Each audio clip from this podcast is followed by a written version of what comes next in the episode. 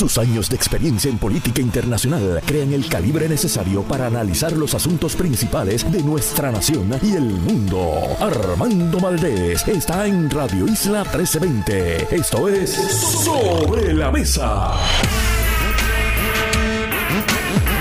Muy buenos días, amigas y amigos. Bienvenidos a Sobre la Mesa. Les saluda Guillermo San Antonio Hacha en sustitución del compañero Armando Valdés.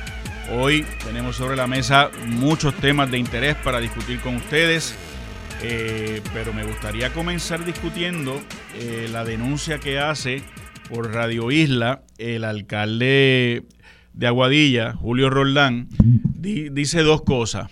Dice, en primer lugar, que pues un deambulante eh, lo amenazó y atacó y que tenía un arma blanca, ¿verdad? Y que eso sirve de fundamento para eh, buscar fortalecer las medidas en su municipio en contra del, de, los deambulantes y, y, a favor de su rehabilitación y de que tengan eh, mejor eh, salud mental y lugares más adecuados donde estar.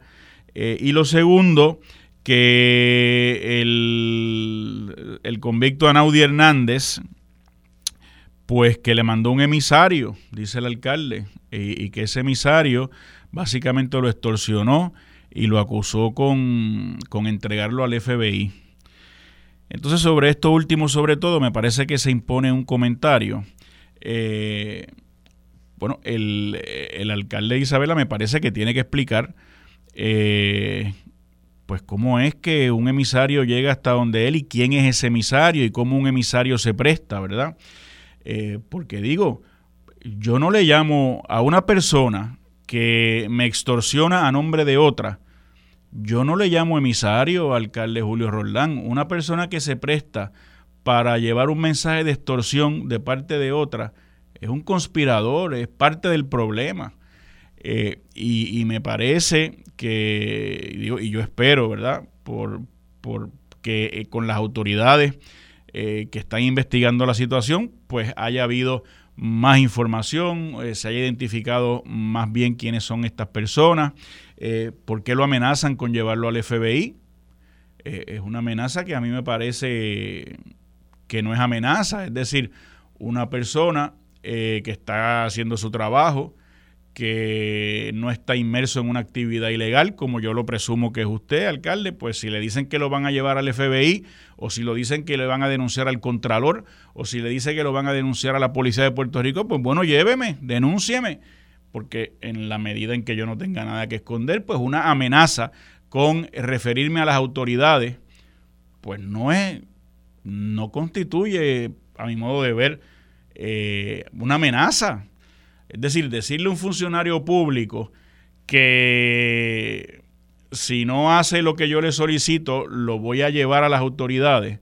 Bueno, pues fantástico. Si usted está actuando correctamente, pues usted le dice, claro, lléveme a las autoridades, lléveme al FBI, lléveme a la Policía de Puerto Rico, lléveme a Fiscalía, lléveme al Contralor, donde usted quiera. Eh, hay algo aquí que yo creo que tiene que explicarse más eh, para nosotros poder entender pues la naturaleza de lo que ha pasado.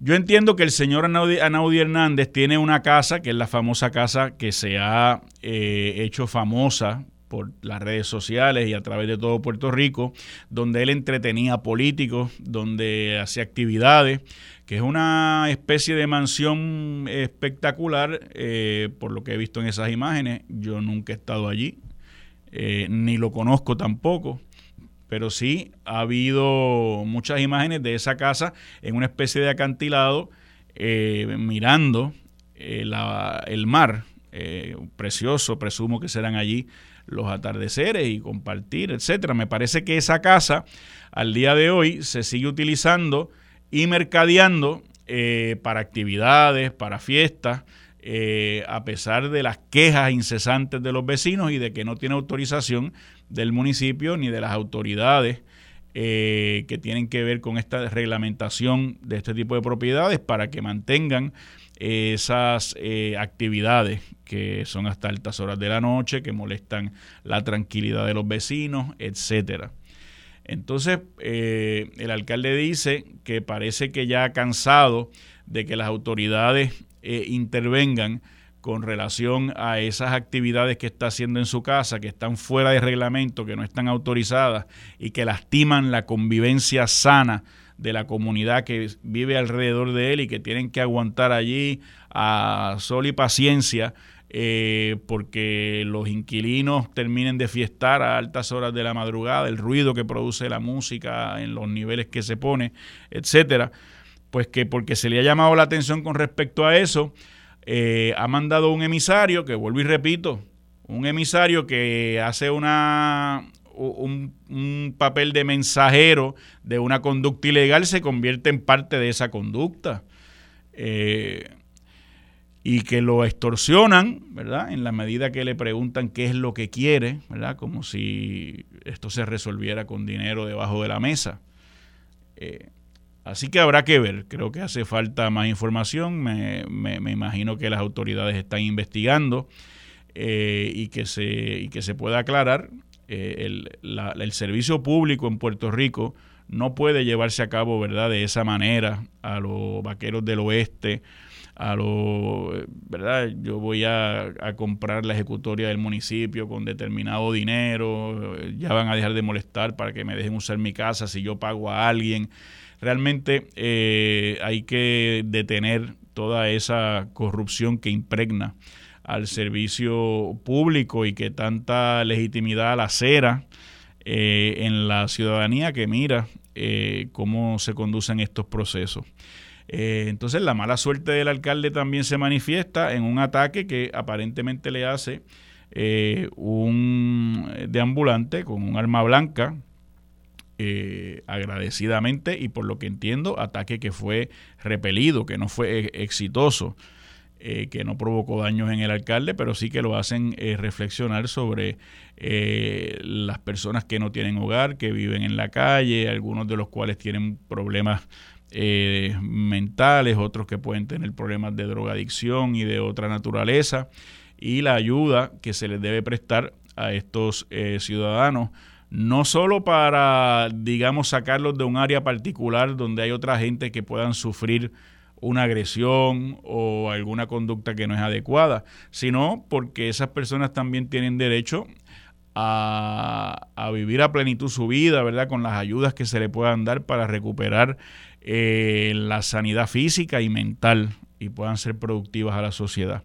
Así que, en ese sentido, tiene el alcalde Julio Roldán eh, las manos llenas eh, en un problema que no es solo de Aguadilla, que vemos en muchos otros rincones de Puerto Rico, sobre todo en las ciudades, ¿verdad? Mientras más grandes, mientras más personas eh, caminan en ellas, pues más se da este tipo de situación. En la prensa de hoy, aparte de esa noticia que, con la que quise comenzar con ustedes, me llama poderosamente la atención, aparte de la noticia de la violencia machista, del feminicidio que se eh, reflejó este fin de semana eh, con la muerte de la señora, el asesinato de la señora Iraida Ornedo.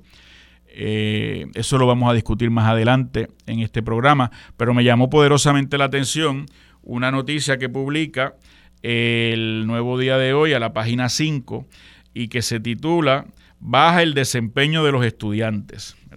Se trata de unas pruebas que se hacen a nivel de todo Estados Unidos y que incluye a Puerto Rico. Son un total de 53 jurisdicciones que se sometieron, 53 jurisdicciones de los Estados Unidos que se sometieron a esta prueba estandarizada. Son los 50 estados y tres territorios adicionales entre los que está Puerto Rico.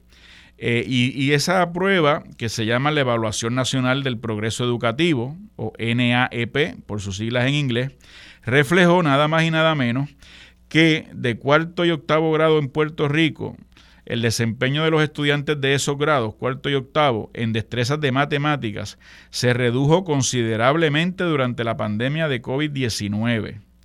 En general, Puerto Rico fue una de más de 40 jurisdicciones estadounidenses con una marcada reducción. Es decir, no, no redujeron las 53 jurisdicciones a pesar de la pandemia, ¿verdad? Pero sí la mayoría redujo. Eh, de 53, un total de 40 tuvieron una marcada reducción. eh, en el 2022 el 10% de los estudiantes de cuarto grado de Puerto Rico obtuvo resultados correspondientes al nivel básico. Ninguno obtuvo puntuaciones equivalentes a nivel avanzado, 0%. Es, en el caso de los de octavo grado, el resultado promedio fue de 216 puntos. El promedio en el resto de Estados Unidos fue 273. Eh, o sea que hay una marcada diferencia en el resultado de Puerto Rico con respecto al resultado de Estados Unidos. En efecto, eh, los resultados de Puerto Rico son mucho más, mucho más bajos y reflejan un rezago mucho mayor que los de Estados Unidos. Eh, Puerto Rico obtuvo las puntuaciones más bajas eh, de las que obtuvieron las 53 jurisdicciones estadounidenses que participaron del avalúo. Eso de por sí me parece que eh, es una situación que amerita, eh, que amerita discusión, que amerita que se atienda. por años en Puerto Rico hemos estado evaluando estas pruebas de aprendizaje estandarizadas y yo he visto eh, desafortunadamente como cuando, cuando no nos gustan los resultados que esas pruebas estandarizadas reflejan sobre el desempeño académico de los estudiantes en Puerto Rico, lo que hacemos como país es que eliminamos la prueba. Es decir, decimos, es que esa prueba no está hecha tomando en consideración las características culturales de los puertorriqueños. Y terminamos no administrando esa prueba. Terminamos sin medirnos con respecto a los demás estudiantes, no solo de los Estados Unidos, con respecto a los demás estudiantes del mundo.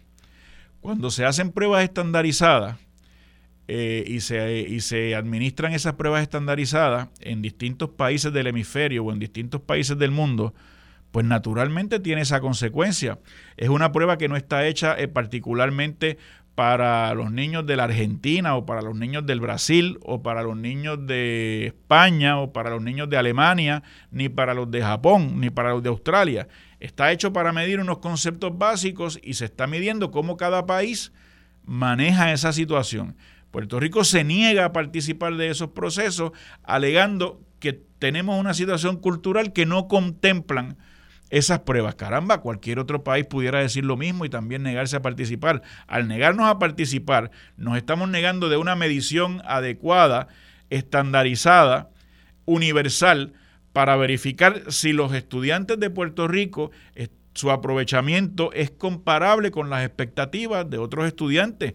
Como les decía, estén en Venezuela, en Canadá, en México, estén en Portugal, estén en Angola, donde quiera que estén, que haya unas mediciones particulares. Ya después en las explicaciones vendrán componentes y explicaciones relacionadas con, la, con, con, el tema cultural. Pero a priori un impedimento para tomar pruebas estandarizadas sobre la diferencia que representan me parece que, no le hace bien a los estudiantes de Puerto Rico. En este caso, esta es una prueba estandarizada dentro de los Estados Unidos, no tiene un componente internacional, sino que solamente mide el aprovechamiento en Estados Unidos y refleja que las puntuaciones más bajas entre todos los que participaron las obtiene Puerto Rico. Eh, el secretario de Educación, reaccionando sobre esta, este hallazgo, reconoció que los resultados de Puerto Rico continúan el patrón de bajo desempeño de la isla, que ha tenido durante años. Eh, dice el secretario de Educación, aunque los resultados sí reflejan que Puerto Rico está muy por debajo de lo que es el promedio a nivel de Estados Unidos, no es menos cierto que siempre Puerto Rico lo ha estado, por lo menos por los últimos 20 años. Aquí vemos una especie de complacencia, ¿verdad?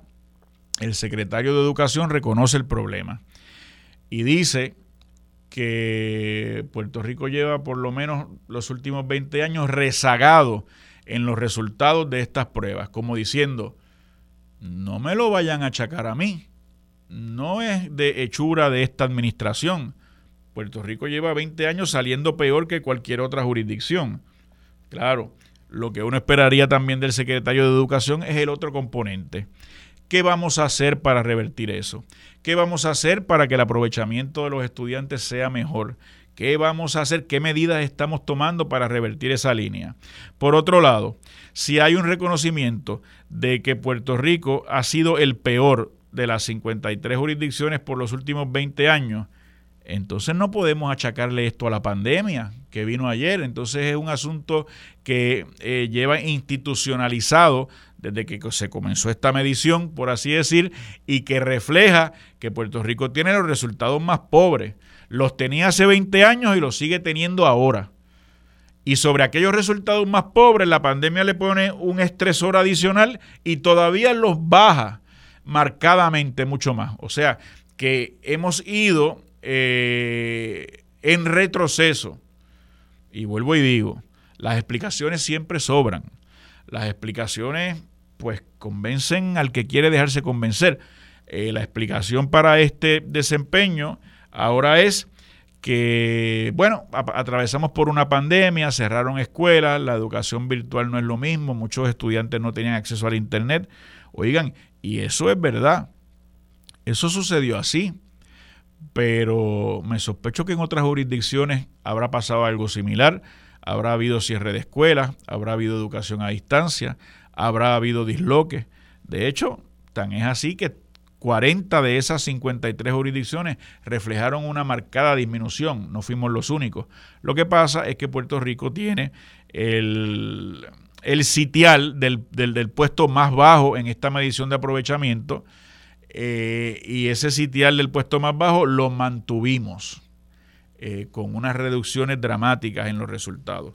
Siempre habrá el que diga si las pruebas son en inglés, dirán que es que nuestros estudiantes los someten a unas pruebas en inglés y no es lo mismo eh, hacer un examen de matemáticas en inglés cuando el estudiante no lo domina y que entonces pues la prueba realmente no mide.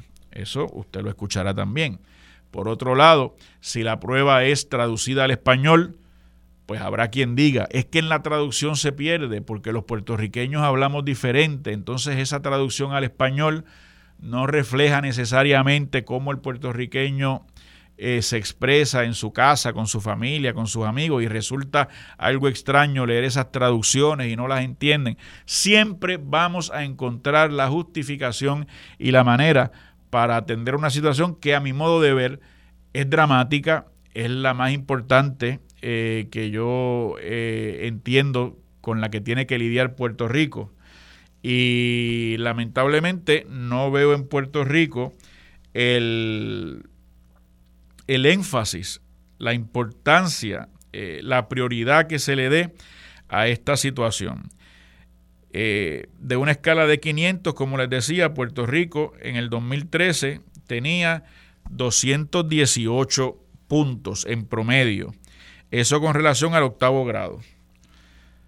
Pues luego de haber subido en el 2015, en el 2017, en el 2017 comienza a bajar, que es cuando empieza la pandemia, y al nivel de hoy que es 216. Pues nos situamos un poco más bajito que como estábamos en el 2013. Pero lo que quiero que vean es que en el 2013 teníamos un rezago grandísimo de 216, 218 y que ahora tenemos 216, es decir, los números están cerca. La pandemia no es la responsable absoluta de que estemos en último lugar. Eh, eh, habrá sido responsable de que nos, se nos bajó de 225 a 216, 225 que habíamos alcanzado en el 2017. El secretario de Educación de los Estados Unidos, Miguel Cardona, que como ustedes saben es puertorriqueño, expresó eh, me parece que sin ambajes y con contundencia, lo insatisfecho eh, y desilusionado que está con los resultados de las pruebas a nivel de los Estados Unidos.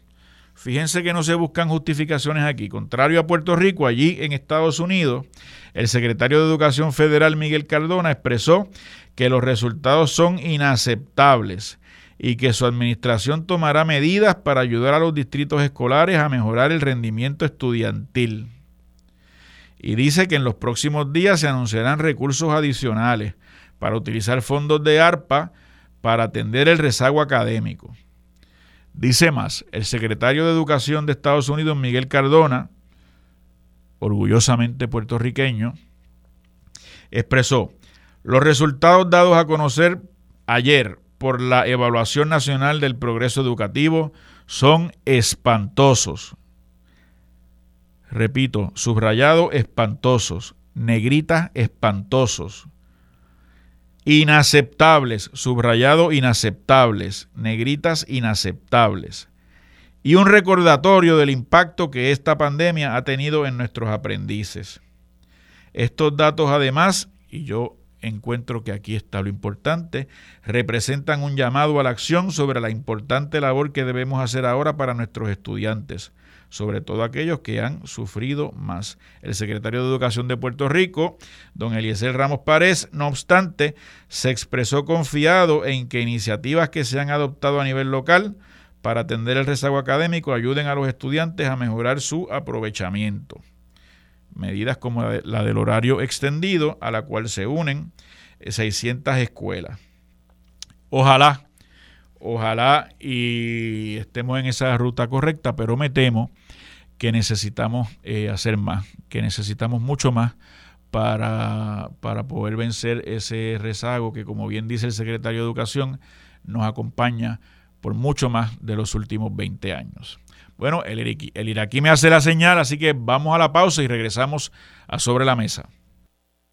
Quédate en sintonía. Conéctate a radioisla.tv para acceder y participar en nuestra encuesta diaria.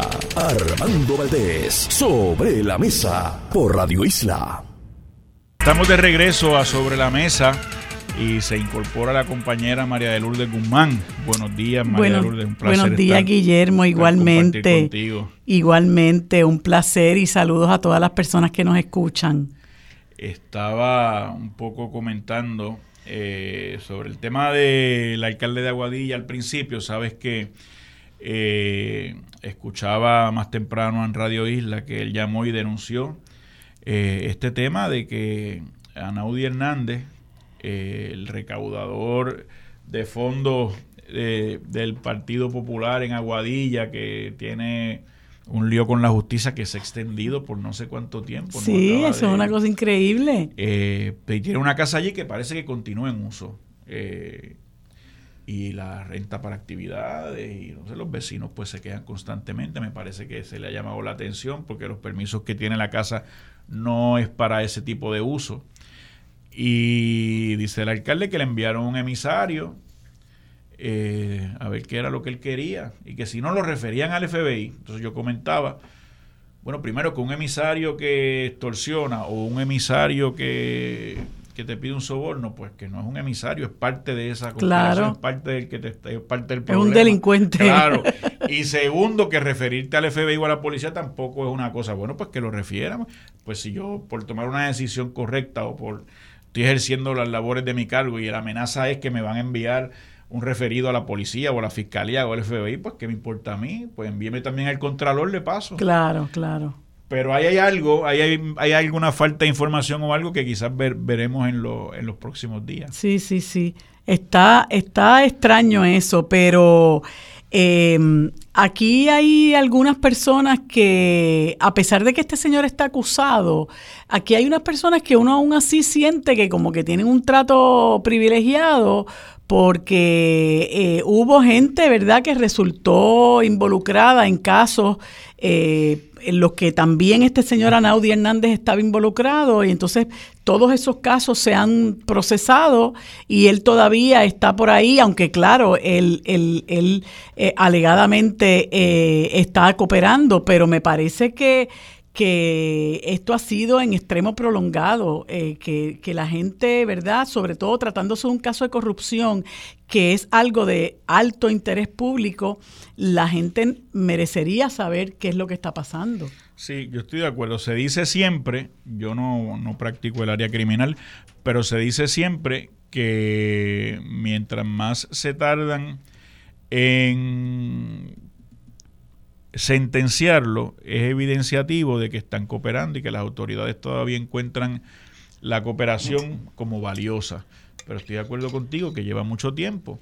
Algo similar pasa, aunque menos tiempo, pero ya también prolongado, con el alcalde de Cataño. Ajá, exactamente. Tiene a su haber unos alrededor vinculados con él que ya están en un proceso, pero él continúa como una especie de arreglo, como si no hubiera terminado el proceso que lo involucra a él también para... Le han pospuesto varias veces las fechas que le, que le dan y parece ser un que está todavía en proceso eh, esa negociación o esa cooperación? Bueno, yo, por el tiempo que lleva el caso de Anaudi, para los que eh, nos escuchan y saben dónde queda el Tribunal Federal, me imagino que si Anaudi Hernández lleva tanto tiempo hablando, cuando vayan a procesar a todas esas personas contra las que él está declarando por tanto tiempo, la fila llegará a Plaza Las Américas.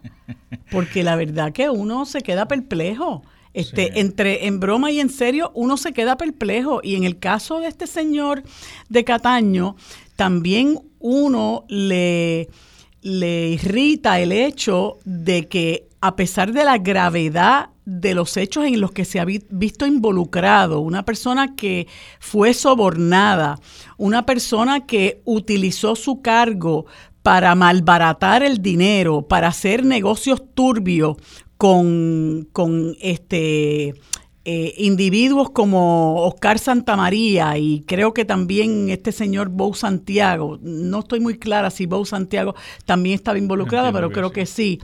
Este, después tú verlo como campechanamente eh, caminaba por, por cualquier sitio, metido en, lugares, en carros lujosos, eh, haciendo alarde de, bueno, de, de, que andaba en el carro lujoso, como vestía, etcétera.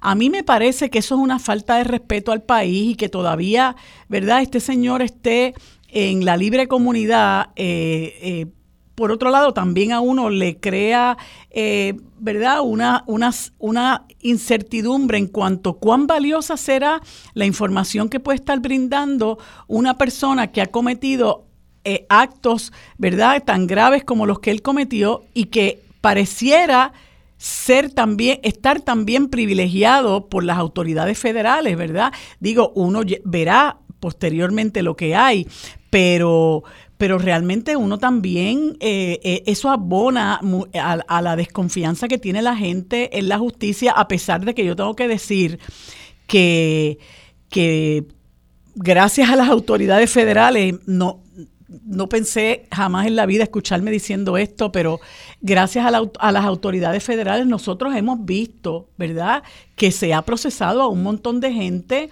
que el Departamento de Justicia simplemente no ha hecho absolutamente nada. Sobre todo estos temas de corrupción pública pareciera ser que dependemos de, las autoridades federales. correcto. Ahí se recientemente se verificó se verificaron unos allanamientos en unos primos coyuntos del gobernador. Eso, unos primos lejanísimos que él tiene. Y, pero son nuevamente las autoridades federales las que están haciendo investigaciones. No estoy diciendo que se haya acusado a nadie todavía, pero están haciendo investigaciones que ya le dan a uno este tufo que ya uno siente y le, y le molesta y le preocupa, en el que se ha impregnado el servicio público muchas veces, eh, de los favoritismos, de gente que participa en la campaña y de repente tienen cantidades millonarias de contratos y se les paga más de lo que se le paga a los otros. Ya uno ve la rueda nuevamente. Eh, y uno dirá, bueno, nuevamente la Oficina del Inspector General, el FBI, eh, pues haciendo trabajo, ya sea porque el dinero que, parte del dinero que se están robando es federal, pero bueno, pero sí, pero qué bueno que sea decente de algún modo o hay alguna consecuencia para el que para el que interviene. Quisiera yo ver, igual que tú, al Departamento de Justicia de Puerto Rico activo.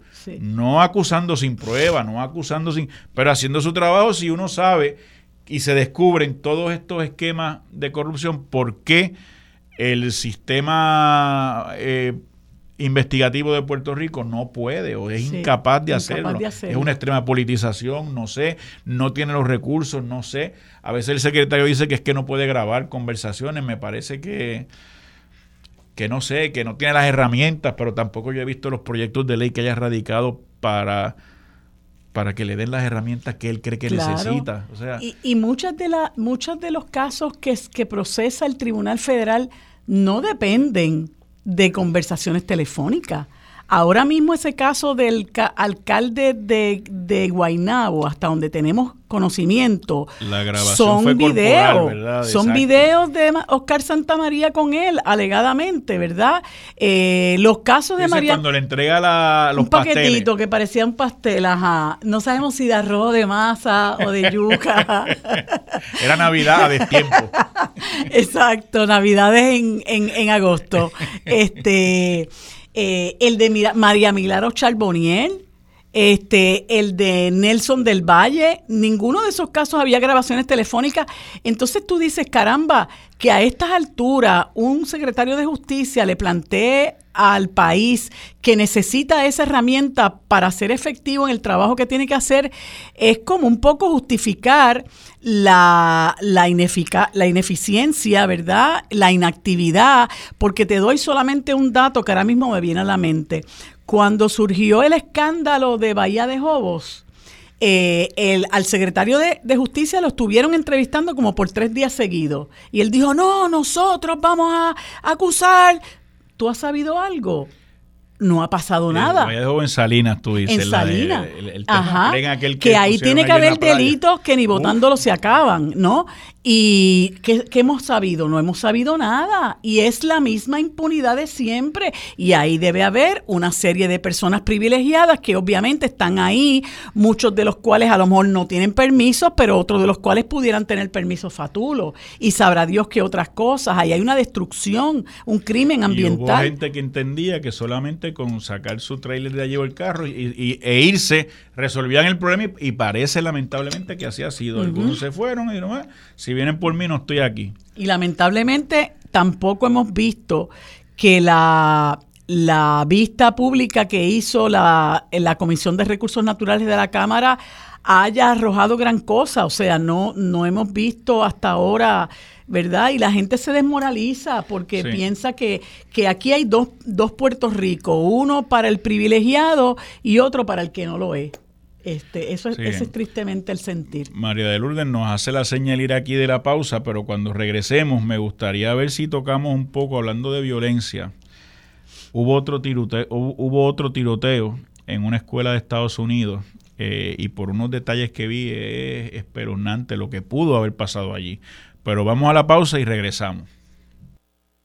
Quédate en sintonía. Conéctate a radioisla.tv para acceder y participar en nuestra encuesta diaria. Armando Valdés, sobre la mesa, por Radio Isla. Estamos de regreso a Sobre la Mesa. Les saluda Guillermo San Antonio H en sustitución del amigo Armando Valdés. Y me acompaña, como de costumbre, en este segmento la licenciada María de Lourdes, María de Lourdes Guzmán eh, María de Lourdes, te decía antes de la pausa que me conmovió nuevamente la historia que conocimos ayer de otro tiroteo en una escuela de Estados Unidos, esta vez fue en la ciudad de San Luis. Eh, una mujer y un adolescente murieron. Un hombre entró al plantel con un arma larga y además de matar a esas dos personas pudo herir a seis personas más. Posteriormente falleció tras ser abatido por la policía. Eh, fue a las 9 de la mañana en una escuela secundaria de artes visuales y escénicas. Gracias. Y dice la nota que los estudiantes comenzaron a hacer barricadas en las puertas, a amontonarse en los rincones de las aulas, a saltar por las ventanas, a salir corriendo del edificio en busca de seguridad. Eh, una chica aterrorizada dijo que estuvo cara a cara con el tirador, pero su arma se le atascó y le dio tiempo a salir corriendo. Y dicen las autoridades, el superintendente de las escuelas, que allí había siete guardias de seguridad privados que estaban en ese plantel. Es una escuela secundaria, es aquí un high school. Eh, y que cada entrada del edificio, pues había un policía de eso y estaba cerrada. Uno de los guardias se dio cuenta que el joven eh, era de 20 años, estaba tratando de abrir una puerta cerrada y no pudo.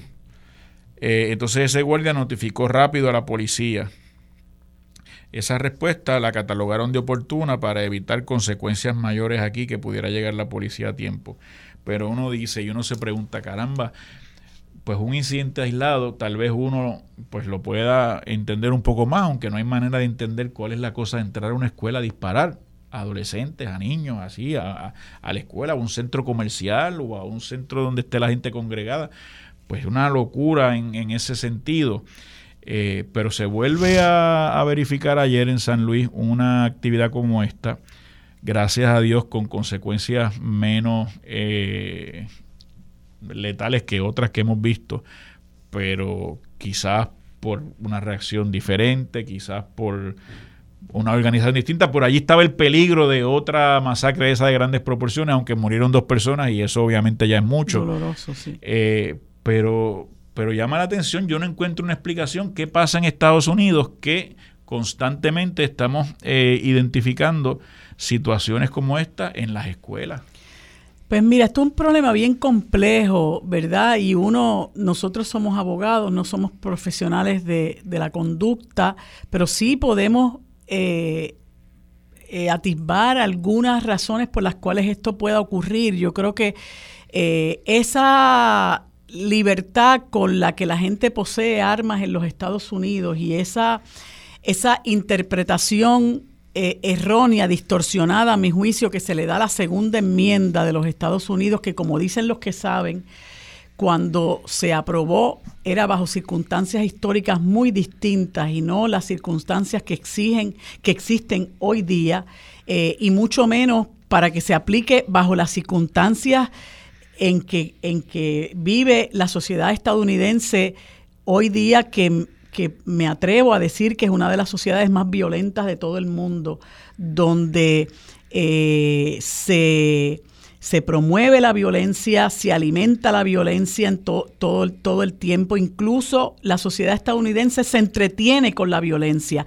se promueve la violencia al exterior en la medida en que, por ejemplo, los Estados Unidos tiene un, un supermillonario presupuesto para la defensa, como dicen, y tranquilamente le puede mandar 800 mil millones de dólares eh, eh, eh, en armas a, Ucrania, etcétera, etcétera, etcétera, cuando hay tanta hambre en el mundo, cuando no se ocupan de la desgracia que está ocurriendo en, en Haití, cuando no se ocupan de la desgracia que ocurre en otros, en otros países, ¿verdad? De gente que no tiene agua potable, que no come bien. nosotros mismos que somos un territorio de los Estados Unidos venido a menos con un cuarenta y pico por ciento, quizás 50 de, de, nuestra población en niveles de pobreza, teniendo que extender la mano para que se nos eh, garantice una vida digna mientras ellos nos extraen dinero por diversas vías gracias eh, al, al sistema colonial que tenemos. Y entonces tú combinas quizás esa, esa laxitud en cuanto a la tenencia de armas de fuego con los problemas del racismo enfermizo que, padece alguna gente, de los problemas de salud mental que padecen otros, ¿verdad? Este, y ha llegado un punto en que, mira, la propia noticia que publica el Nuevo Día sobre estos hechos te dice que en este año es el tiroteo escolar número 14, número, número 40 y estamos en octubre, número 40. Eh, y yo siempre, cuando hablo de este tema, yo, una de mis hijas eh, vivía eh, en el estado de Texas y cuando se mudó... Que el estado de Texas eh, es conocido por una afición todavía mayor a la tenencia de armas de fuego, una protección mayor. a que los ciudadanos tienen sus armas de fuego en sus camionetas, donde sea. Así es. Pues ella me llamó a la Armada un día, nos comentó alarmadísima un día que su hija, que en aquel entonces era apenas una adolescente, había, le habían como parte de, del currículo, tenían que hacer unos drills. Y, y, y el drill era el Active Shooter Drill los niños tenían que hacer como si tú hicieras un, te prepararas para un terremoto, un simulacro, pues ellos hacían un simulacro por si venía un active drill, un, eh, perdón, un active shooter. ¿Tú te imaginas lo que es eso? Sembrar en la mente de los niños ese terror. Ya los niños están aterrorizados y muchos padres ahora incluso mandan a sus hijos a la escuela en ese país con un chaleco a prueba de bala. Eso es espantoso, ¿no? Y entonces, este, yo no veo que eso pueda mejorar porque tú sabes la cantidad de gente que es inflexible con relación a que haya eh, salvaguardas eh, y, medidas mucho más este, restrictivas en cuanto a la tenencia y posesión de armas de fuego. Y en cualquier sitio de una familia tú puedes tener cuatro AR-15 o, un arma larga, la que tú quieras, y armas cortas, como te parezca. Eh, es una cosa que para nosotros es tan extraño eh, para, para nuestra idiosincrasia, eso es una cosa tan y tan y tan extraña.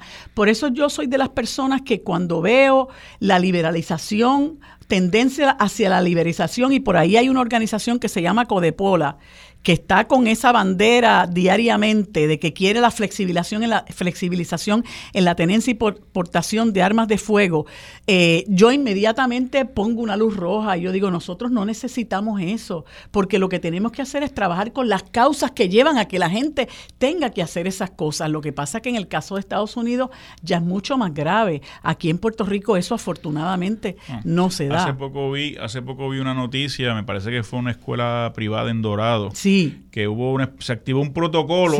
Ya se tienen protocolos en las escuelas, aparentemente. Imagínate. Porque un estudiante hizo, parece que unos comentarios o una amenaza, pero por lo que entendí, no representaron como un peligro real de que lo fuera a hacer, pero sí. comentó o amenazó a algún estudiante o algo.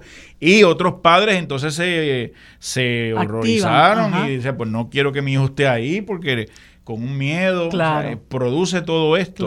Eh, afortunadamente, como tú dices, no hemos tenido un incidente de esa naturaleza. Yo he escuchado que gente plantea, debemos tener entonces eh, detectores de armas de fuego, como si fuera la entrada al aeropuerto, digamos, en cada escuela. Y pues yo no sé si esa es la solución, pero es como una invasión también. ¿Tú te imaginas entrar por el portón de la escuela, pero que haya una especie de cotejo? Sí pues... Sí, yo creo que nosotros nosotros en este país somos reactivos y no somos no trabajamos trabajamos con la prevención y no trabajamos con las causas de los problemas sociales y por eso es que crecen exponencialmente los males sociales porque las causas no se atienden. Eso mismo que tú estabas hablando de las pruebas estandarizadas y cómo los muchachos fracasan y vuelven y fracasan. El problema es de fondo, el problema es estructural y tú has visto que se atienda. Nos vamos a contentar diciendo que fue la pandemia y no se va a hacer nada y, y tal y la pandemia profundizó. Yo no digo que no, profundizó algo que ya de por sí estaba eh, mal. Nos dice el ir aquí que lo que está mal es si seguimos hablando. Así que nada, yo me despido por hoy. Les agradezco, te agradezco, María de Lourdes, este buen rato. Así que nada, seguiremos hablando y tú continúas entonces porque hay muchos temas que se nos han quedado porque no, da el tiempo. Eso es verdad. Gracias. Próximo en Radio Isla 1320. Bueno amigos, en la próxima hora y como todos los martes conversamos en el siguiente segmento con Federico de Jesús directamente desde la capital federal y el licenciado José Nadal Power. En el siguiente segmento conversamos con el doctor Carlos Severino Valdés sobre política internacional y en el último segmento hablaremos con el presidente de la Unión de Trabajadores de la Industria Eléctrica y Riego UTIER, Ángel Figueroa Jaramillo. Eso es lo próximo en Sobre la Mesa. Aquí los asuntos del país que están sobre la mesa se discuten con los expertos. Ahora se une a la mesa el consultor de asuntos públicos Federico de Jesús y el abogado especialista en derecho corporativo José Nadal Power. Bueno amigos, como les indiqué hace unos segundos, ahora en este segmento y como todos los martes conversamos con el licenciado José Nadal Power y el amigo Federico de Jesús directamente desde Washington, D.C. Les doy a ambos los buenos días y las gracias por estar conmigo en este segmento. Buenos días, ¿cómo están? Buenos días, muy bien, María Lourdes y Federico.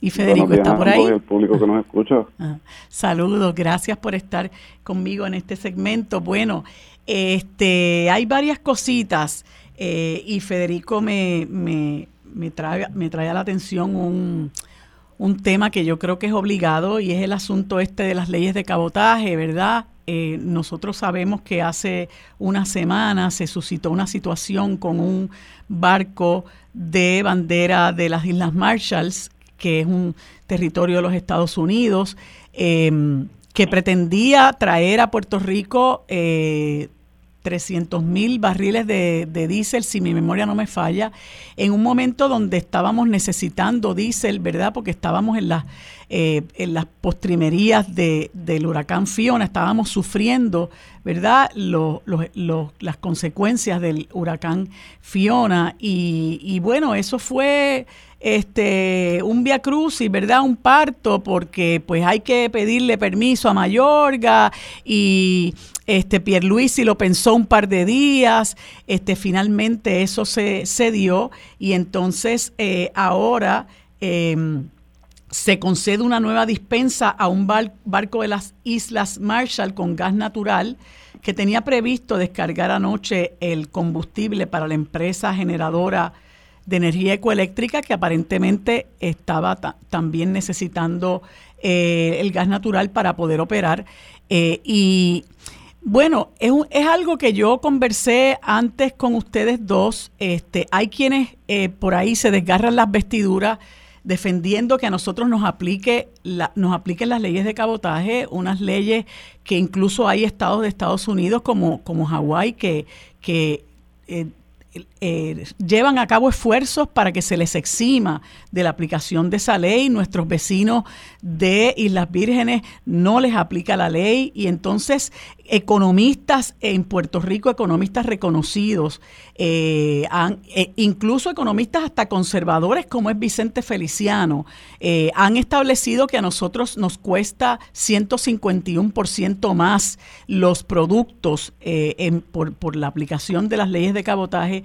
Y quisiera conversar con ustedes sobre eso, porque también eh, Federico y, José, este, a mí me, eh, me parece que es importante traer a colación lo que ocurrió con motivo de esta primera, de esta primera dispensa con, con eh, miembros de la Comisión de Transportación e Infraestructura de la Cámara de Representantes que tranquilamente le piden cuentas al, gobierno de Joe Biden y muy particularmente a, a Mayorga y a Pete Buttigieg, que es el, el, secretario de Transportación, de por qué a nosotros se nos da esa dispensa. A mí, de más está decirles, me parece que eso es una conducta humillante, me parece que es humillante que nosotros tengamos que aguantar eso, porque mientras ellos, entre, la, entre el Congreso y el Ejecutivo, uno le pide cuentas eh, al otro, nosotros como puertorriqueños y puertorriqueñas estamos en el medio en el medio sufriendo las consecuencias de la aplicación de las leyes de cabotaje, José. Mira, eh, no me sorprende para nada la queja de, del presidente de, la, del Comité de Transportación ¿no? de, la Cámara y también del, del republicano, líder de la minoría. Eh, porque eh, aquí tanto demócratas como republicanos tienen pues muchos eh, intereses políticos. Ya hemos mencionado antes, eh, eh, las uniones obreras que representan a los trabajadores de la industria marítima y que tienen un poder enorme dentro del Partido Demócrata, han financiado también campañas políticas en Puerto Rico, defienden la ley de cabotaje porque es fuente de empleo, de miles de empleos para los unionados. desde el punto de vista de los republicanos, pues primero que son muchos legisladores de estados, sobre todo del sur de los Estados Unidos, que tienen mucha de esta industria, que crea esos empleos. Eh, también lo ven desde el punto de vista de la defensa nacional de los Estados Unidos, como lo ve, como lo ve el Pentágono también, que necesitan mantener eh, una marina mercante subsidiada para, eh, pues en caso de conflictos bélicos, poder transportar materiales, etcétera. por eso es que es tan difícil, ¿no? y tan cuesta arriba eh, que eh, esta eh, ley, la, llamada ley de cabotaje, sea eliminada. incluso estados como Hawái y Alaska, que también la sufren, han estado por años, igual que Puerto Rico, pues tratando de, enmendar por lo menos la misma, y, no, y no se ha podido, ¿no? Por, los, por la cantidad de intereses que hay detrás de la misma. exenciones parciales, pues mira, tal vez eso se puede lograr La isla, a las Islas Vírgenes no les aplica porque cuando Estados Unidos las adquirió al reino de Dinamarca, hace mucho tiempo atrás, parte del tratado, ¿no? del acuerdo de, adquisición de las Islas Vírgenes, es que ellas tenían que, permanecer como, un, como una zona franca, como un puerto libre, eh, por lo tanto no les puede aplicar este tipo de legislación y por eso es que ellas tienen esa excepción. Sí, que se negoció a priori, como dicen. Correcto, cuando uno va a las Islas Vírgenes, eh, no sé si, si, si, han ido, ¿verdad? Eh, uno tiene que, de hecho, llevar el pasaporte, ¿no? Porque es una zona eh, aduanera distinta, ¿no? No está dentro de la zona aduanera de los Estados Unidos como Puerto Rico. Sí. y hay una, hay una diferencia, pero es producto del tratado de adquisición de las Islas Vírgenes eh, eh, una condición eh, de los daneses a, los estadounidenses cuando eh, la vendieron, ¿no? Sí. Federico, dame tu, dame tu reacción. Pues de acuerdo con todo lo que dice José, te quería aclarar, Marilu, que las Islas Marshall no son un territorio de Estados Unidos, son una república asociada. ah, sí, sí, tienes razón, tienen un tratado de libre asociación, tienes toda la razón, sí. Eh, y esa es la gran ironía, ¿verdad? Que ya son dos ocasiones que, que las libres asociaciones vienen a rescatar a Lela en esto de la, de la, del gas natural y las dispensas. Toma. Pero eh, bueno, es la realidad, o sea, todo lo que dijo pero, es verdad. Pero el barco no es propiedad de ellos, es lo de la, de la bandera. Eh. Pero no hay, no hay que cambiar el estatus para eximirnos de la ley de cabotaje, como dijo José, la, las Islas Vírgenes están exentas y hay territorios del Pacífico que tienen exenciones parciales, porque recordemos, se le llaman leyes de cabotaje porque está la marítima, que es la ley Jones, que es una actualización de una ley de, los 1800, pero también está la ley de cabotaje aéreo, que también la aplica a Puerto Rico, y la comisionada residente logró una extensión de dos años para, para esa ley para Puerto Rico. Eh, pues no sabemos qué seguimiento se le ha dado a alguno y sabemos que ella ha recibido 70 mil dólares de la industria de marítima. y obviamente estuvo en contra de la exención, hasta el gobernador Pierluisi la pidió y la comisionada se opuso. Eh, pero, perdona que te interrumpa, Federico, disculpa que te interrumpa, pero esa noticia que publica el Nuevo Día, donde se nos informa de esta, eh, esta, esta inquisición que hacen eh, el, el, el, congresista Sam Graves y el republicano Bob Gibbs, hace referencia a la postura de la comisionada residente. Pues ahí está, se me había olvidado esa parte. Eh, sí. lamentablemente no son expresiones en el vacío, las expresiones de la comisionada en contra de los intereses de Puerto Rico tienen esos efectos y, la realidad es que la industria de construcción de, de, los barcos tienen a los republicanos rehenes y las uniones tienen a los demócratas rehenes, pero la realidad es que la ley de cabotaje le hace daño a Estados Unidos, no hay barcos americanos que puedan llevar gas natural eh, el líquido LNG eh, eh, que, cumpla con las normas del cabotaje. O sea que eso le impide a estados en, en Nueva Inglaterra, seis gobernadores de Nueva Inglaterra, con Connecticut, Massachusetts y otros, pidieron también exenciones de las leyes de cabotaje. De hecho, Donald Trump estuvo dispuesto a, concederla para Puerto Rico y Nueva Inglaterra para gas natural solamente, pero los senadores de, de los estados de Mississippi y de Texas eh, que tienen puertos y también tienen la industria de, construcción de barcos se opusieron. Así que aquí lamentablemente los dos partidos están rehenes a esto, eh, pero esto nos cuesta 1.500 millones de dólares a la economía de Puerto Rico. Hay, yo creo que acuerdo entre todos los partidos, excepto la comisionada residente, de que se tiene que hacer algo para Puerto Rico. Eh, y creo que el momentum que hemos creado con estas dos extensiones es importante porque es como siempre que se hace una extensión a la seguridad nacional, el mundo se va a caer. Pues el mundo no se cayó, Puerto Rico consiguió su combustible eh, y los hospitales pudieron seguir corriendo y la gente con máquinas de respirar pudieron seguir viviendo. Y yo creo que en Estados Unidos se entiende mucho más el efecto de la ley de cabotaje, la presión que hubo de la diáspora y de los grupos, eh, verdad, que se solidarizan con Puerto Rico fue grande. Eh, y ahí hay una oportunidad. Yo creo que si nos unimos como pueblo, como hicimos con Vieques, con Ricky, con otras cosas, esto lo podemos lograr, pero lo tenemos que saber hacer bien y unidos. Así es. Este, yo recuerdo que en una ocasión anterior hablábamos de este tema y yo le dije, le eh, conversando con José, le dije y se lo reitero, ¿verdad? Eh, con, con mucho respeto, que el Partido Popular que habla del desarrollo de Lela podría echar mano de este tema como uno de los asuntos que pudiera en manera concreta decirle a la gente, mire, esta es una de las formas de desarrollar el ELA, porque yo reconozco que aún en el Estado Libre Asociado hay muchas cosas que se pueden hacer para nosotros adelantar, ¿verdad? Espacios que nos permitan el desarrollo económico. Yo creo que uno de ellos es las leyes de cabotaje. Y coincido contigo, Federico, en que deberíamos unirnos, ¿verdad?, para reclamar eso. Eh, lamentablemente veo al Partido Popular silente en cuanto a este tema. Yo creo que eh, eh, le harían un, un grandísimo favor al país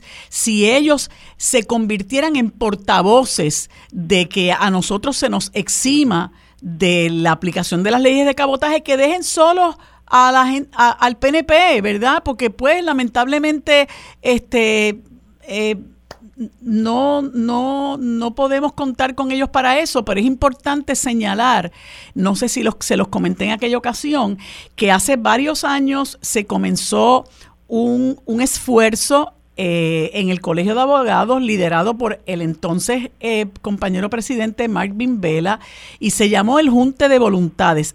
Se llama todavía porque recientemente se hizo una conferencia de prensa al respecto en ocasión de la controversia sobre la barcaza que estaba creo que en las costas de Peñuela.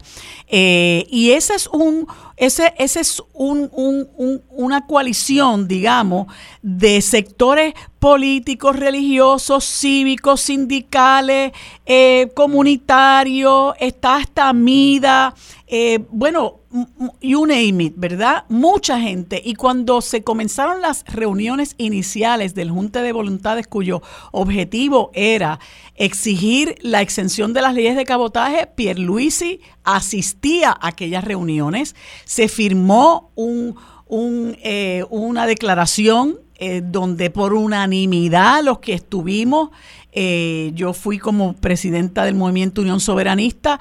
Eh, los que estuvimos, le solicitamos de manera unánime al gobierno de los Estados Unidos la exención de las leyes de cabotaje y Pierluisi fue una de las personas que estampó su firma en ese documento como comisionado residente y como presidente del Partido Nuevo Progresista. Y ahora, ustedes lo han visto, cuán tímido no no ha hecho buena su palabra, no ha hecho bueno ese compromiso en momentos donde tiene una posición de poder para hacerse sentir, ¿no?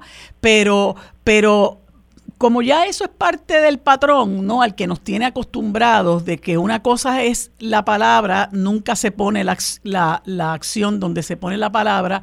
En el caso del particularmente, yo creo que esto es un momento es extraordinario para que el Partido Popular asuma el liderato, ¿verdad? Este, sobre este tema eh, y, podamos hacer eh, un esfuerzo de pueblo, ¿verdad? Para que, para que se nos exima de, de, la, de la aplicación de las leyes de cabotaje. Este, y no sé, ¿verdad, José, en qué medida eh, tú conozcas si esto se discute, si no se discute, si es algo que pudiera traerse a colación para que este, se asuma eh, eh, como uno de los, de los frentes de batalla.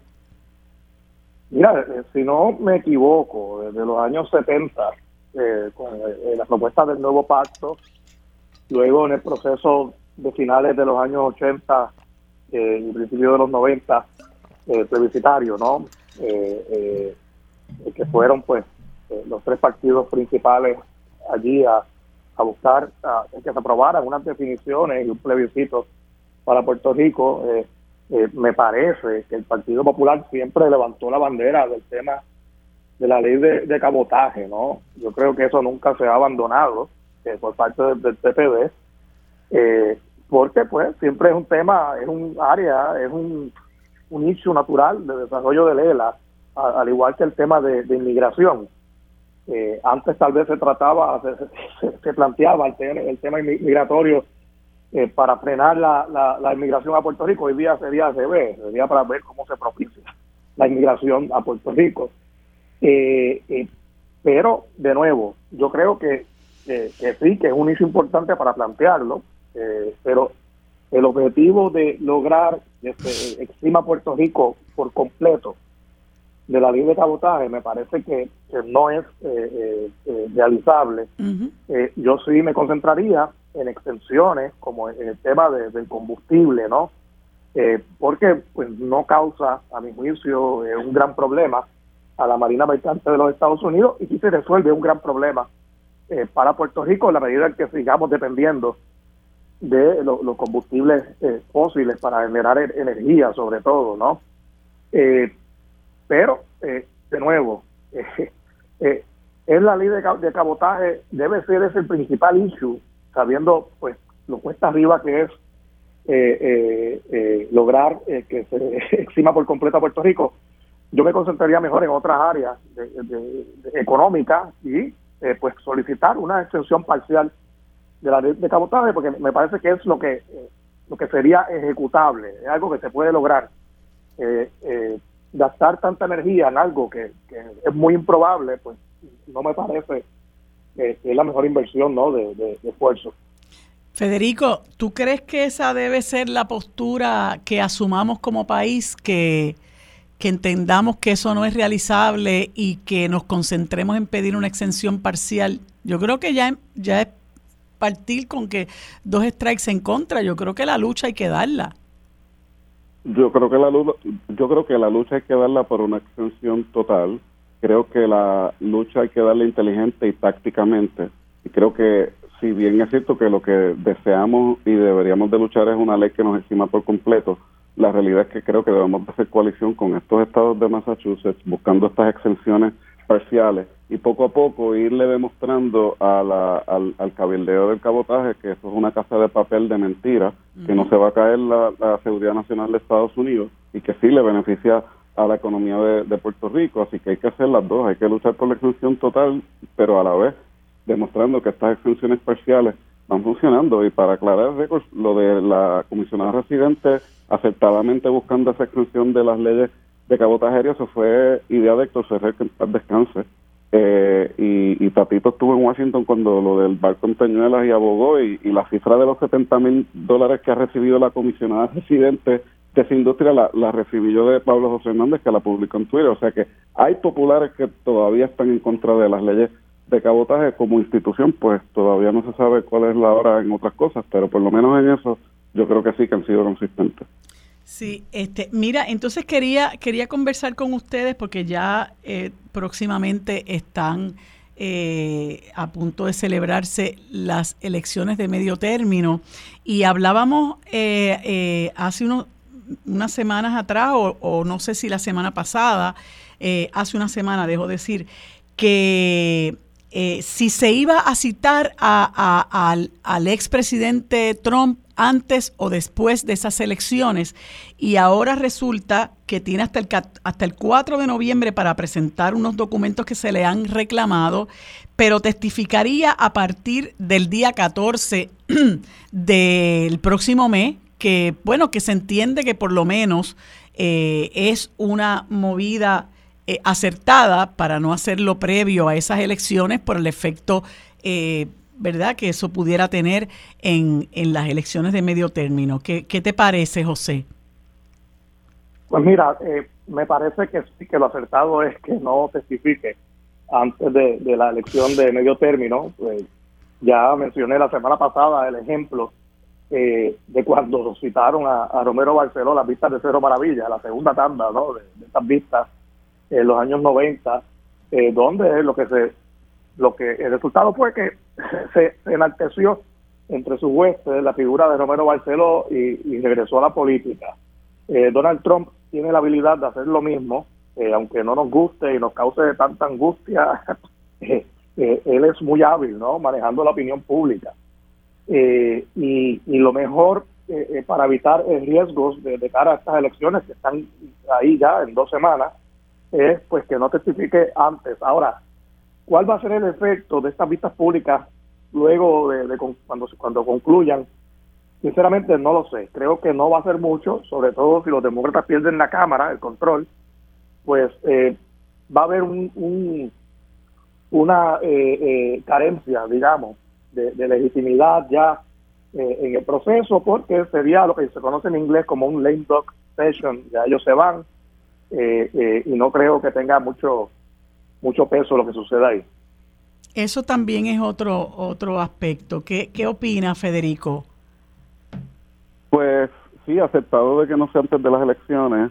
Eh, Liz Cheney dijo el domingo que ella es la vicepresidenta de la comisión, la republicana, que, que no se, que no le permitirían a, a, Trump formar un circo y que no, no le pondrían vivo frente al Congreso, sino pues como todos los otros testigos lo han hecho eh, en una entrevista tras bastidores grabada y si después ellos deciden citarlo públicamente pues lo pueden hacer pero pues lo tienen que tratar como todo el mundo, algo que él no está acostumbrado y por eso esto es tan importante que el imperio de la ley, el principio de que todos somos iguales ante, la, ante la ley, tiene que, imperar aquí eh, y eso pues está en juego.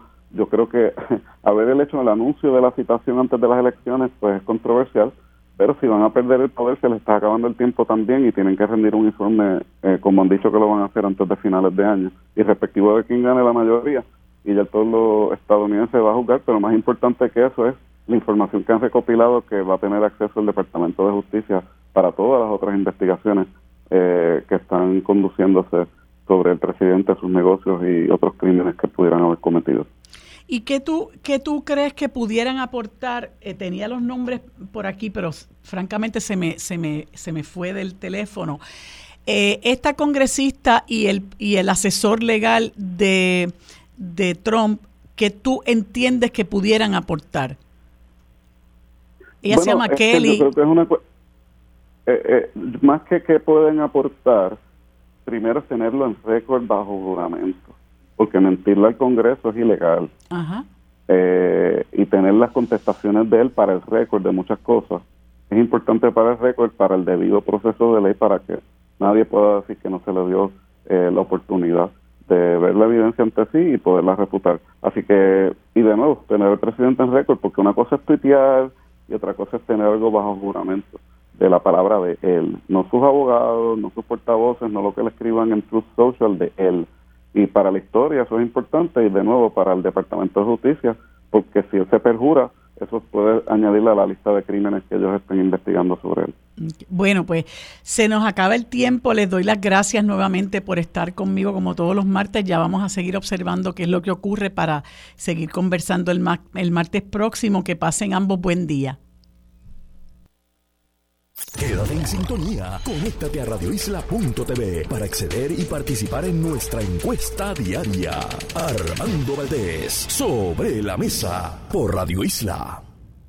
Para discutir los temas sobre la mesa que impactan a todos los sectores del país, se une a la mesa el destacado geógrafo y especialista en asuntos internacionales, el doctor Carlos Severino.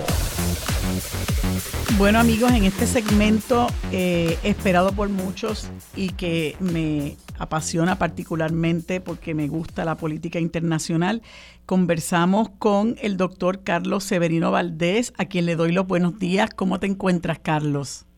Muy bien, gracias Marilu, me encuentro muy bien. Saludos a ti y a toda la audiencia. Qué bueno, gracias por estar con nosotros un martes más y como siempre tenemos muchos temas y casi nunca los podemos cubrir todos. Pero empecemos porque nos comente sobre la salida de la primera ministra del Reino Unido, Liz Truss, que duró un susto, Carlos. Así es, sí. Este, la semana pasada ya estábamos eh, anticipando que su gobernanza estaba en plena decadencia y no pasaron 24 horas desde el martes pasado cuando ya se anunciaba eh, la renuncia eh, de Liz que pues eh, entró con el pie que no era y trató de sortear una profunda crisis. Hizo aparentemente una mala lectura de la crisis y sus dimensiones y trajo entonces un paquete de medidas económicas que, que fue realmente eh, muy controvertido y fue muy rechazado por amplios este, sectores de la sociedad.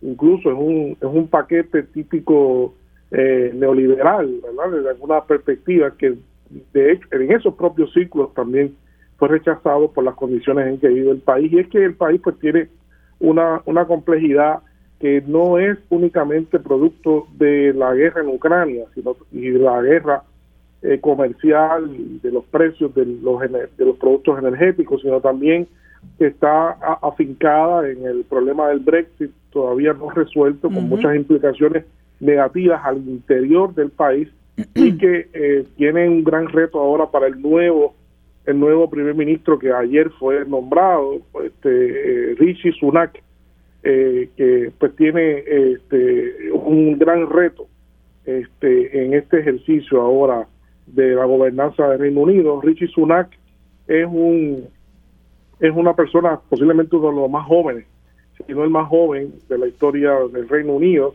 Eh, tiene en sus haberes que viene a aportar a la, a la presencia multicultural eh, británica en un país de un pasado con mucho racismo.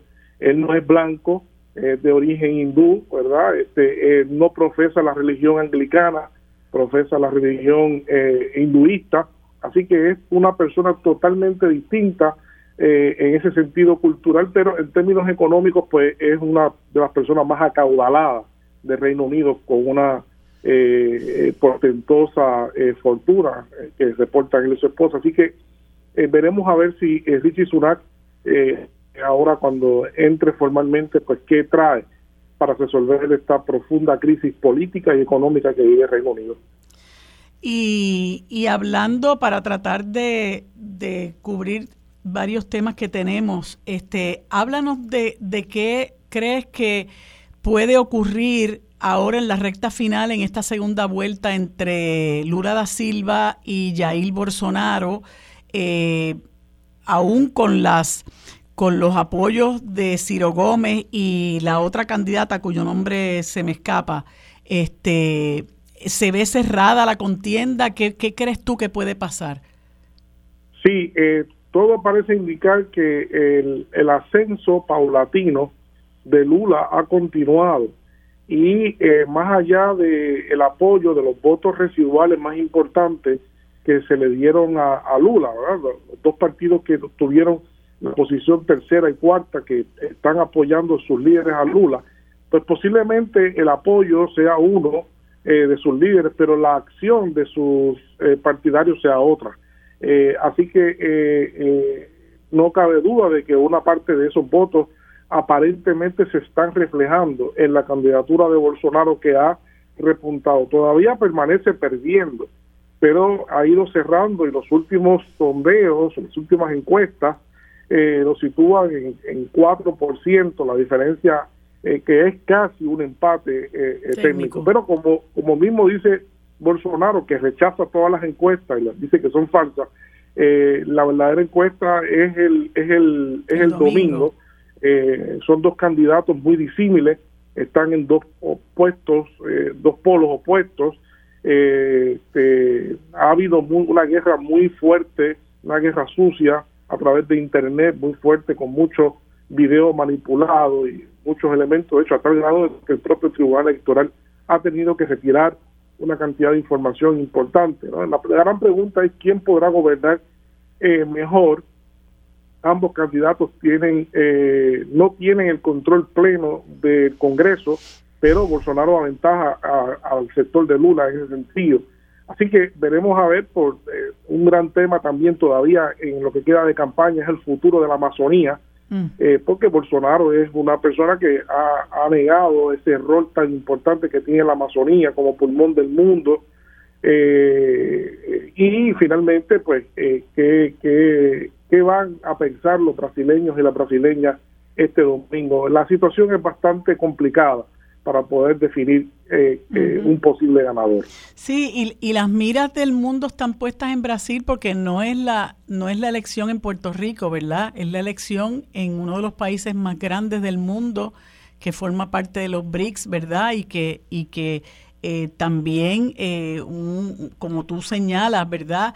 Eh, tiene uno de los pulmones más importantes del mundo que está en, en peligro precisamente por las políticas neoliberales de, de, Bolsonaro. Así que, bueno, hay que esperamos con los dedos cruzados, este, particularmente esa elección, a ver qué va a ocurrir.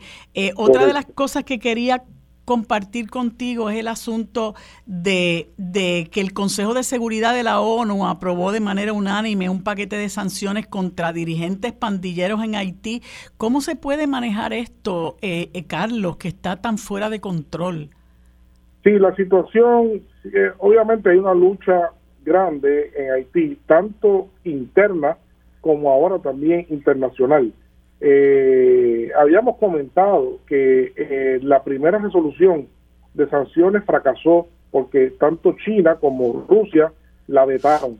Eh, no se pudo producir. Ahora hubo una segunda votación, se pusieron de acuerdo.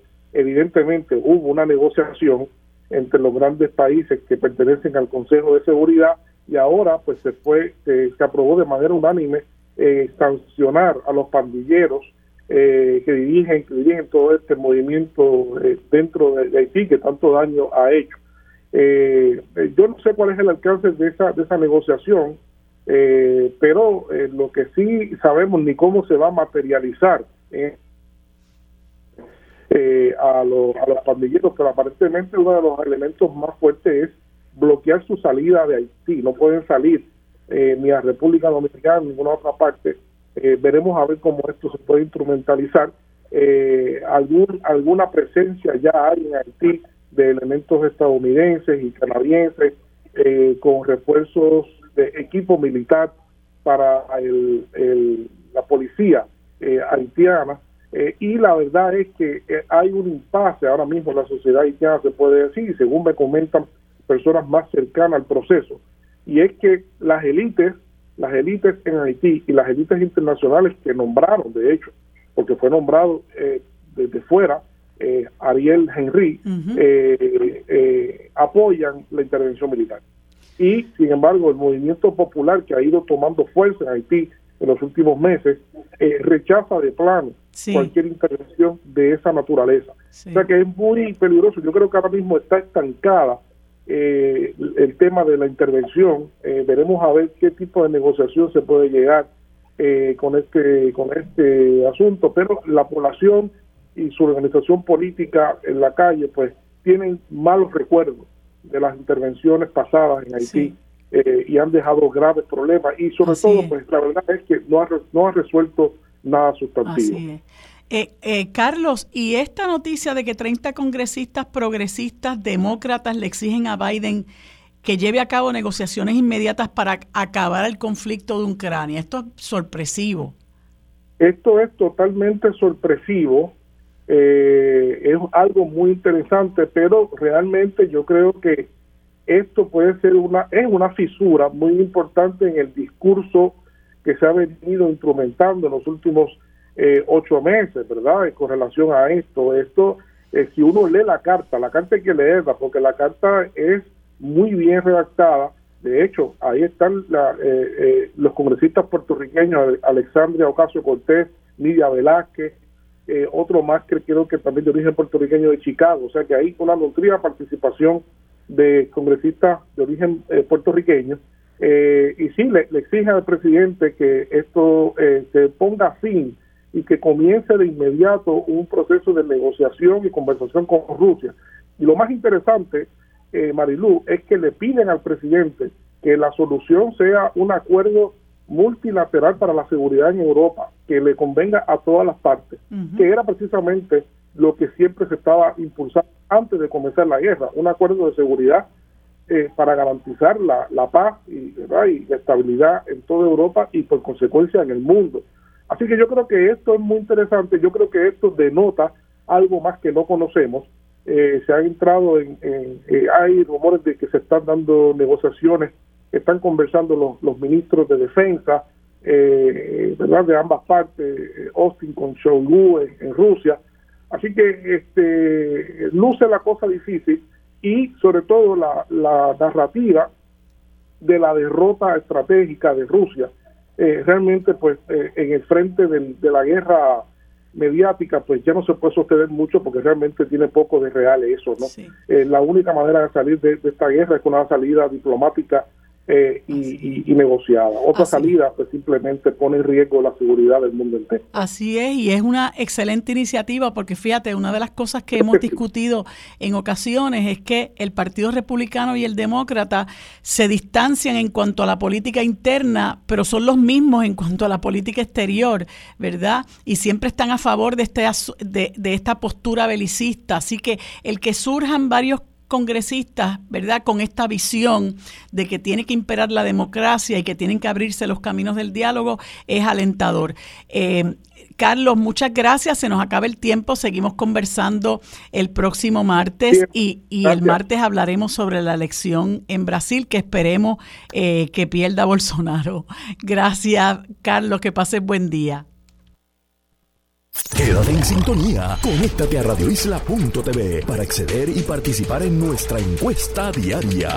Armando Valdés, sobre la mesa, por Radio Isla. Bueno amigos, en este segmento conversamos con el presidente de la UTIER, Ángel Figueroa Jaramillo, a quien le damos los buenos días y las gracias por estar con nosotros en este último segmento. Buenos días Ángel, ¿cómo te encuentras? Buenos días Mariluz, gracias a Dios estamos bien, espero que ustedes también. Bien, pues mira, eh, quería conversar contigo de varias cosas. El lo primero es eh, eh, conocer, ¿verdad?, tu punto de vista sobre estos problemas de generación que hemos experimentado recientemente de ecoeléctrica, ¿verdad?, que, que es una planta generatriz privada y para lo cual ahora pues se está solicitando una dispensa de las leyes de cabotaje de manera que pueda venir una barcaza de las Islas Marshalls a, descargar gas natural. Eh, me parece como que un poco inédito a las experiencias que hemos tenido, ¿verdad? Que, eran principalmente de transmisión y distribución, pero me gustaría escuchar tu posición sobre estos últimos eventos. Ha sido muy interesante. Yo no había visto, no había escuchado mucho tiempo eventos tan consecutivos de la salida no solamente de Ecoeléctrica, sino de AES principalmente, la planta de carbón de Guayama, este, por problemas en sus operaciones o por problemas a raíz del sistema de transmisión y, distribución, principalmente de transmisión, que es operado por Luma Energy, porque no podemos pasar por alto de que en un momento, en un momento dado, este se se, eh, se se salieron unidades de servicio por problemas de, de transmisión por, por la responsabilidad de Luma. que, que, en ese sentido, este eh, hubieron salidas por otros eventos, pero sin embargo, estas que hubieron la semana pasada nos llamó la atención porque eh, siempre había esa percepción tanto equivocada que la empresa privada lo hacía mejor y que nunca iban a tener problemas y hemos visto una secuela de problemas de forma continua por parte de ambas compañías. Primero, Ecoléctrica no estaba preparada para usar su combustible alterno, que era el diésel, ante la situación del gas natural. Este, no lo usaba hace 15 años, nunca se había preparado frente a un escenario como el que se está, está pasando por diferentes fenómenos a nivel eh, mundial.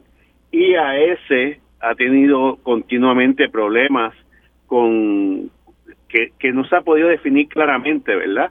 Con su operación, no podemos decir con mucha con responsabilidad si es, son todos, porque sí hubieron algunos, bastantes, pero si todos son problemas externos por el problema de transmisión o si también son problemas internos de la propia compañía ese. Sí. Sí, y eso, eso es, como te decía ahorita, bastante extraño, ¿verdad? Eh, eh, con relación a lo que hemos vivido.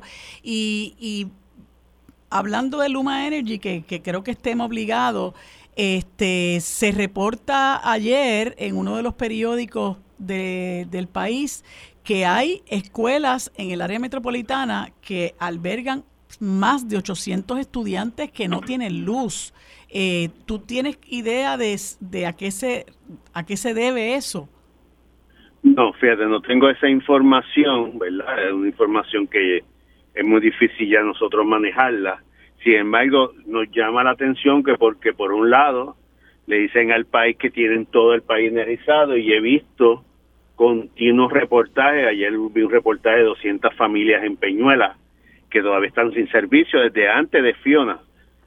Este, y, y, la constante que radican querellas, se cierran las querellas eh, porque se da por hecho el trabajo, una situación que llama mucho la atención por parte del funcionamiento que continuamente viene realizando el pueblo de Puerto Rico. nosotros nos llegó información ayer de que muchos de estos llamados celadores que llegaron de Estados Unidos están regresando porque alegadamente le enmendaron el contrato, le bajaron los salarios y muchos de ellos están regresando a los Estados Unidos. Eso podría dar una explicación nuevamente de la que de que por sí trayendo ellos esos celadores o personal de los Estados Unidos no daban abasto o no conocían, no tenían la experiencia del sistema, en la medida que siguen regresando, pues obviamente pone una situación nuevamente en aprieto.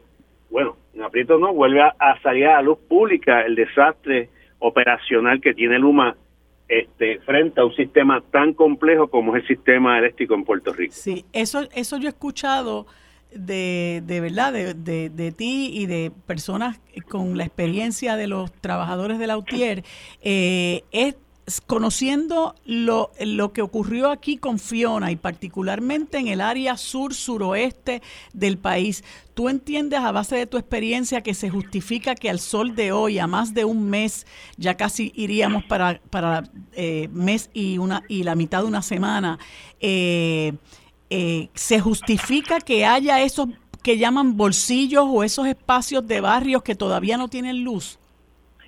Bueno, de un principio nosotros hemos levantado la bandera de por qué un apagón general. Yo creo que eso como que ha quedado en, en un segundo plano. O sea, ameritaba que el sistema eléctrico en Puerto Rico eh, conllevara a que fuera un, un, blackout. Nosotros entendemos que no. Y más todavía que yo vi, volví a escuchar una explicación del director ejecutivo, cómo las líneas de transmisión iban saliendo donde quedaban 569 megavatios a la una de la tarde, que eso fue antes de, de, que llegara Fiona a tocar tierra, y de momento se apagaron. ¿Por qué no tomaron la decisión de separar el norte del sur? Si había, si había generación en el norte para evitar un apagón general. ¿Por qué para evitar un apagón general? Porque un apagón general prender el sistema mucho más complejo. Este, mucho más difícil porque tienes que empezar en cero. Por lo tanto, eh, esa, esa, esa, esa, pregunta no ha sido contestada, no ha sido eh, eh, discutida públicamente. Entonces, cuando vamos al proceso de recuperación, donde hay algo que también tenemos que levantar bandera desde ahora, es los costos estimados de este fenómeno. Eh, eh, Luma está estimando en 4 mil millones de dólares esto, pero cuando tú miras los daños de infraestructura que hubieron, que hubieron, es altamente cuestionable esa cantidad. ¿Por qué te lo señalo?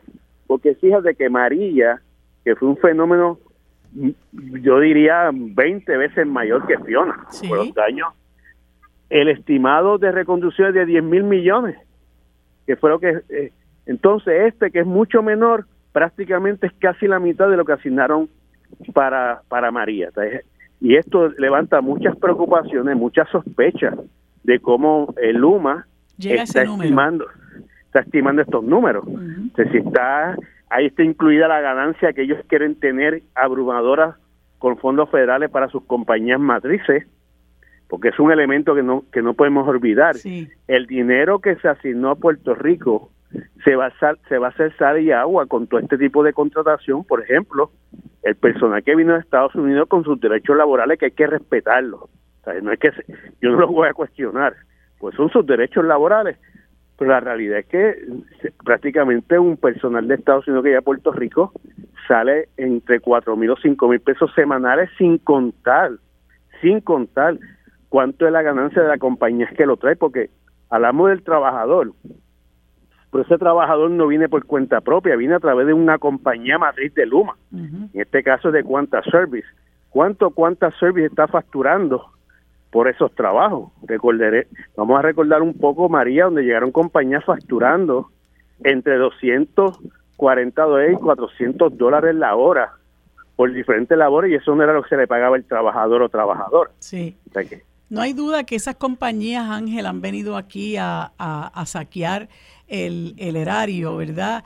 Eh, y, Luma, como quien dice, le ha puesto la tapa al pomo. Vamos a ver qué ocurre en el mes y pico que nos queda. Tenemos que arreciar la lucha porque nos parece que, que pues Luma no ha dado pie con bola, eh, que es un contrato leonino y que a fin de cuentas, después que tanto anunciaron que tenían los empleados, el propio Abner Gómez hace una semana eh, dijo públicamente que estaban reclutando gente en el medio de, la reparación del huracán Fiona. Así que bueno, veremos a ver lo que pasa. Gracias Ángel por estar disponible para sobre la mesa, amigos.